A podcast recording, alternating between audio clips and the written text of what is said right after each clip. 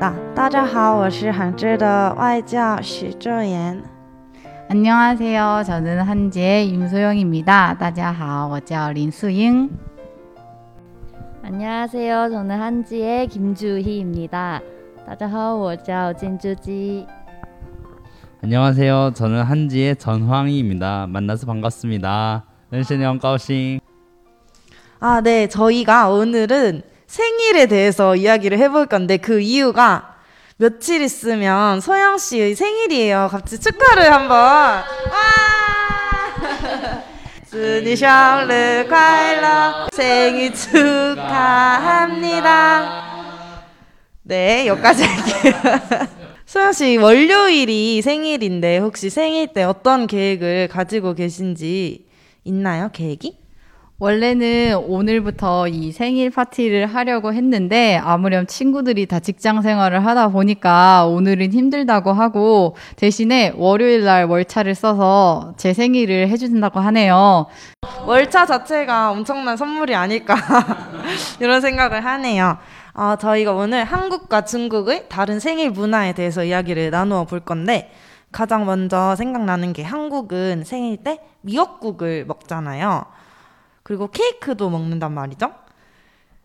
중국에서는 보통 생일날 어떤 음식을 먹나요? 嗯，主人说在韩国生日的时候会喝海带汤，也会吃这个蛋糕。在韩国，然后他问我在中国的话吃什么？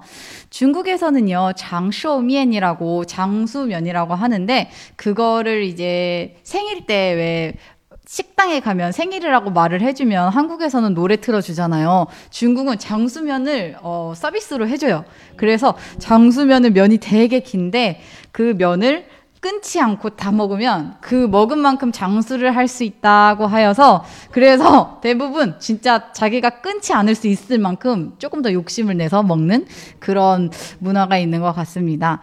그럼 한국에서는요 생일날 케, 아침에 미역국을 먹는다고 하잖아요. 그러면은 미역국에 집집마다 다 다르게 요리를 하는 것 같은데 어 어떤가요, 주현 씨? 부산에서는 어떻게 하나요?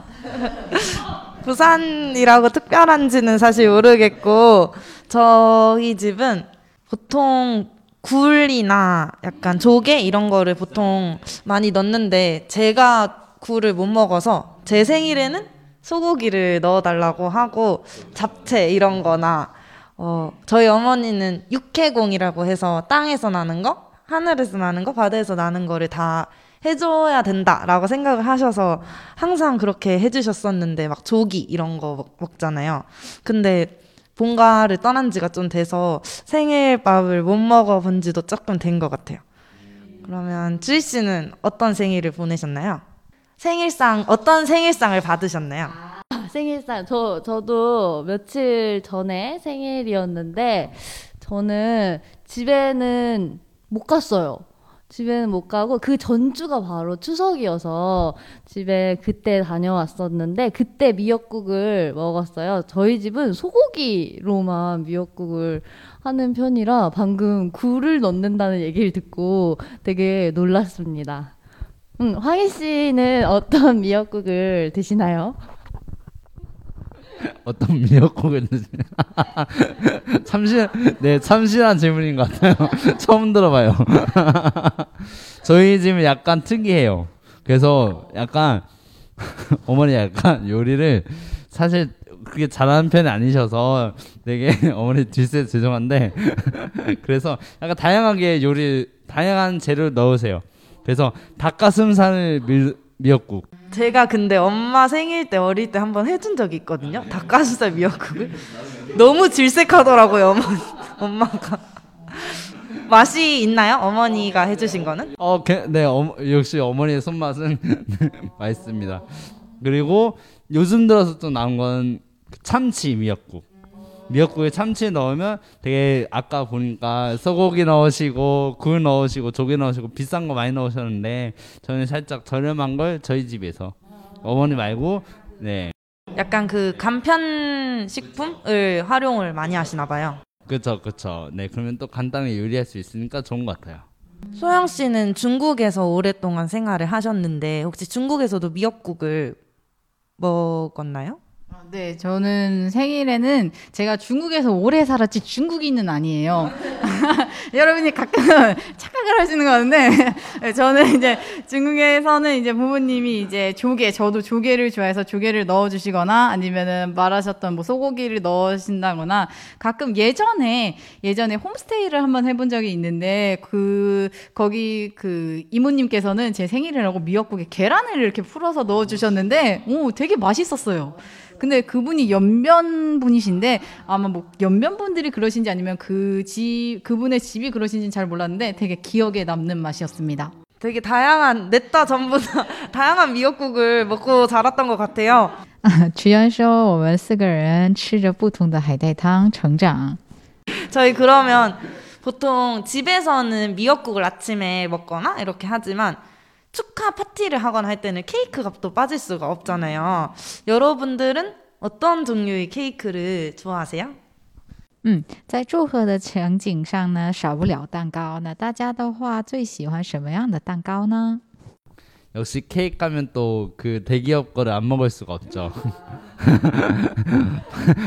주로 좀 별로 약간 조금 친하다 그런 친구들한테는 빠바를 선물로 주고 많이 친하고 가족이다 와이프 같은 경우는 좀 비싼 케이크를 줘야 되기 때문에 한스 케이크나 네 약간 브랜드 있는 그런 아, 네 그런 아, 네, 네 그런 케이크를 주거나 아니면 베스킨라빈스에서 아이스크림 케이크를 사오거나 주로 하는 편입니다.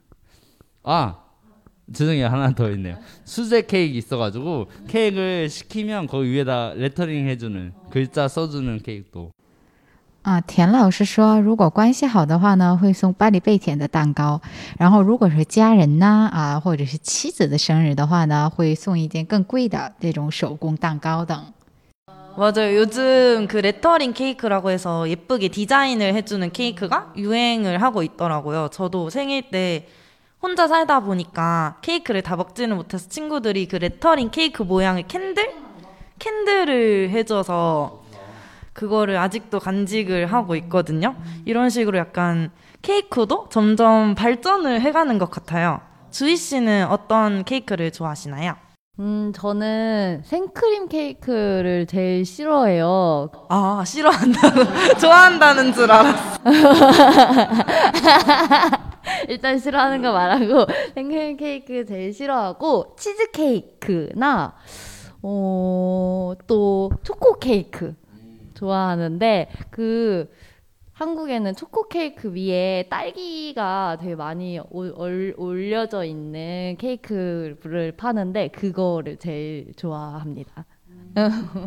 뭔지 아시나요? 그 투썸 플레이스에서 나오는 네, 초코 케이크. 맞아요. 요즘은 그런 파리바게트나 그런 데보다 카페에서 파는 케이크도 맛있는 게 많이 나와서 약간 젊은 사람들 사이에서는 그런 케이크를 많이 선호를 하더라고요. 근데 오늘 수영 소영 씨가 준 케이크가 진짜 맛있었어. 그게 치즈 케이크였나요? 어, 그래서 제 입맛에 너무 맞았나 봐요. 너무 맛있는 거예요. 생크림이 없어서. 어, 맞아요. 아이스크림 케이크도 인기가 굉장히 많은데 저는 약간 최근에 보니까 케이크 자체가 크고 많잖아요. 그래서 보통 아이스크림 작은 컵? 다 같이 먹을 수 있는 정도의 컵 크기 정도의 아이스크림을 해서 그냥 캔들 꽂아서 먹는 사람들도 있더라고요. 약간 케이크 자체가 먹는 것보다는 그냥 축하한다는 의미가 더 강하기 때문에 이런 식으로 다양한 게 나오지 않나 싶습니다. 嗯，居恩说了，随着时间的这个不同，蛋糕的这个流行也有所不同。 그 제가 중국에서 유학을 할 때 같이 지내던 친구 중에 한 명이 고구마 케이크를 좋아한다고 했는데 그래서 그 근처에 있는 빵집을 다 갔거든요 케이크 집을 근데 고구마 케이크가 없더라고요 약간 중국에는 그래서 인기 있는 케이크가 한정적인 건가 이런 생각을 했었거든요 중국에서는 그런 거 좋아해요. 아까 말씀하셨다시피 이렇게 만들, 그러니까 수제 케이크라고 하잖아요. 타오바오에 가면은 되게 되게 많아요. 막 이쁜 뭐 인형을 얹은 것도 있고, 뭐 요즘 유행한 라인 라인 캐릭터를 얹은 것도 있고 되게 많은데 그리고 거기서 선택할 수가 있어요. 타오바오는 뭐 고구마로 해주세요, 뭐로 해주세요. 했는데 평- 평소에 그런 이렇게 밖에서 파는 빵집에서는 다양성보다는 일반적인 보편적인 거를 많이 팔기 때문에 아마 없지 않았나 싶습니다. 嗯曲阳问，就是说他在中国留学的时候，他的朋友想吃地瓜味道的蛋糕，但是他找了好几家都没有找到。问中国有没有地瓜蛋糕呢？然后我回答，应该是在外面实体店呢，一般是就是普遍的这种，呃，普遍性的这种蛋糕比较多，应该所以地瓜味道的应该少。但是通过淘宝的话呢，可以就是可以自己点单的时候跟这个厨师说，蛋糕师说一说要什么样的口味，或者是哪些是忌口的，不要放等。